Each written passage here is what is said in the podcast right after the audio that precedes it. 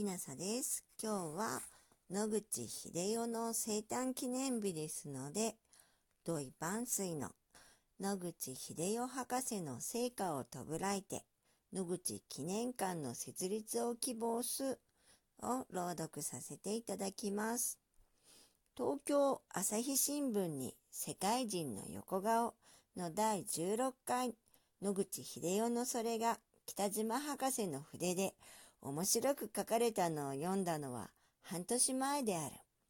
甚だ漠然としている言葉だが、世界人とは文明世界一般に広く知られている偉人という意味であろう。ただし、名が喧伝するとともに、誠に世界の文化に貢献して多大の恩恵を施し、その報いとして誠に受くべき光栄を世界から受けた人なら一層ありがたい。文字通りにもありがたい。野口はまさにかかる種類の世界人で、日本のために万丈の講演を発揮した人。日本国が世界の学会に誇るに至る大学者。日本人種有料の現象を示して、日本人の自重心、自信力を高める高古の活教訓である。1928昭和3年5月21日、西アフリカのゴールドコースト州アクラ港で研究中の黄熱病にかかり、順道の死を遂げた時は、全世界が哀悼した。ロックフェラー研究所は、古今を通じて最大の細菌学者の一人と賛した。アメリカの議会はその名において弔意を表し、19世紀より20世紀にわたっての世界の三大医学者の一人と称した。彼が古今を通じて日本の埋める最大人物の一人であることは明々白々である。1913年、オーストリーのウィーンで万有科学大会第85回が開かれた時、招聘されてアメリカから渡った野口は、同会で三大公演をやった。そして全欧の学会に鳴り響いているフォン・ミューラー同会会長に信頼の敬礼を払われた。公演終了の後、野口と一言八句でも交わしたいと押し寄せてくる崇拝者の洪水に対して水門を加減するのは非常の骨折りで、また非常の喜びであり、誇りであったと、東京帝大の真鍋海一郎教授が当時の思い出を書いたのを今に記憶する。当時委員の最大の新聞紙は第一面に野口の肖像を載せ、日本の外貨と最大の活字で題した長記事を載せた。その後、ドイツに行って、ベルリン郊外ダーレムに新設のカイゼルウィルヒルム研究所の開場式に招待された。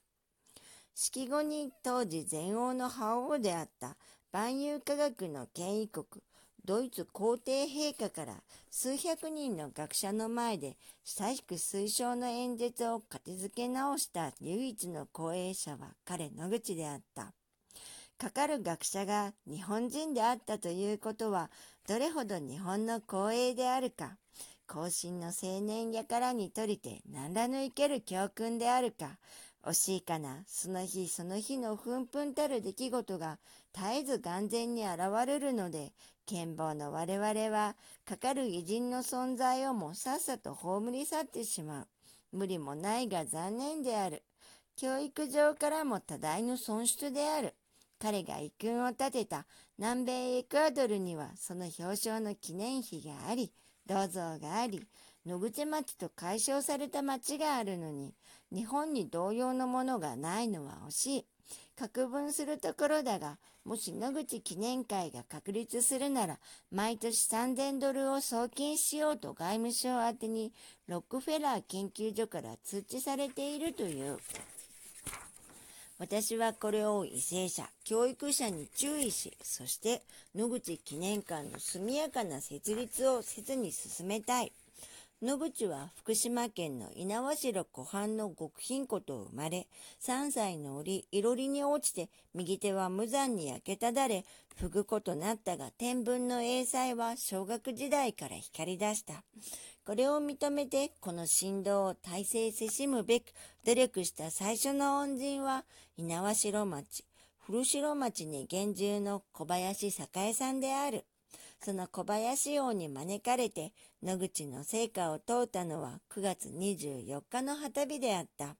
馬屋に着くと小林王が同志数人と共に迎えてくれる。乗車して5分ばかりすると古城、名の通り定石のあるところの沖縄の家に着き、在アメリカの野口未亡人メリーさんから送り届けられた一切の記念品を見せていただいた。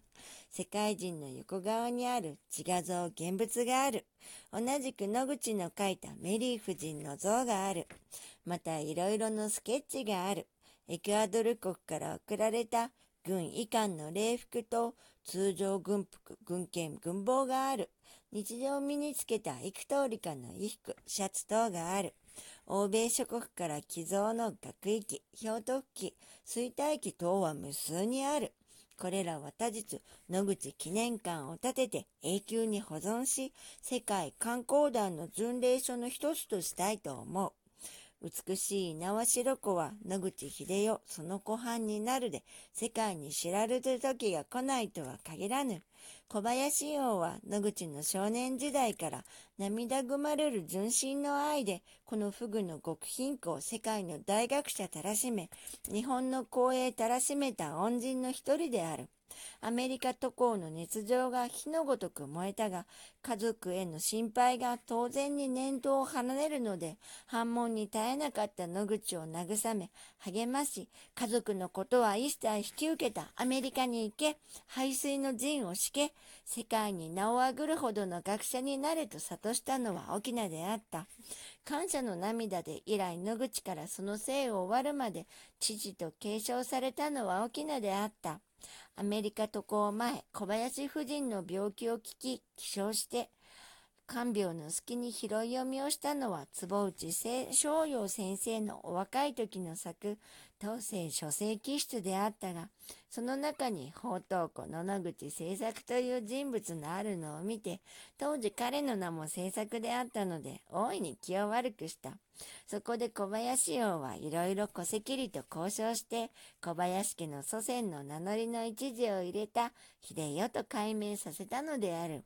記念品の数々を感激の目で眺めた後、湖畔に沿う長い中道を乗車10分ばかりで道方に着いた。想像通りの一貫村。そのうちにも念入りの早の前に野口秀夫誕生の家と木のしるべがある。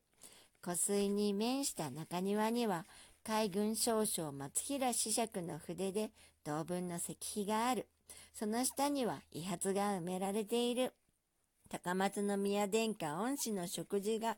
列を正している。隣の隣が松島屋という白楽宿である。これもかなり廃れたが、偉人の少年時代の尊い記念である。同家の老女が親切に案内してくれた。ここの柱に寄りかかって野口さんは夜更けるまで本を読んでいました。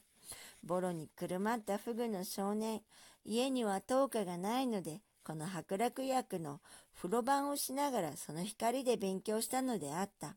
それが小学小学卒業後、ほとんど独力で医学を収め、出教してほんの一時清少学者に学び、卒業後、順天堂の助手、高山歯科医学院講師、伝染病研究所助手、内務省検疫係、品牛草の衛生局附属委員部長、渡米してペンシルバニア大学病理学の助手、ワシントン市のカーネギー研究所助手、ロックフェラー医学研究所助手、1904年という経路を踏み、それより以後は加速度的に躍進向上進歩して、1914年には世界の権威を集めたロックフェラー研究所最高幹部のメンバー、六巨頭の一人となり、最後までこの光栄の位置を占めて、学会無常の遺訓を立てた。ほとんど奇跡と言って差し支えはなかろう。猿にても、湖畔に立って見渡すところは何という葉や、しかもコントラストに何という湖水の風地、いろいろの思い出知らず知らず垂れた頭を振り上げると、磐梯山の勇士、黄昏近い、雲は去り、雲は来たって、春霊をあるいは表し、あるいは隠す。この山水修霊の木を受けて交互、100年あるいは1000年、再びかかる偉人がなれるかどうか、一切は神父の幕の影である。Behind the Veil, Behind the Veil. 1930年12月18日東京朝日新聞定本。雨の降る日は天気が悪い。大遊曲。1934昭和9年9月23日発行。青空文庫さんより野口秀夫博士の成果を弔いて野口記念館の成立を希望する土井万水さんのえものを読みました。と今日は野口秀夫博士のえ誕生日ですので野口秀夫博士生誕記念として野口秀夫博士の成果を弔いて朗読させていただきました。もしあなたが聞いていらっしゃるのが夜でしたらよく眠れますようにおやすみなさい。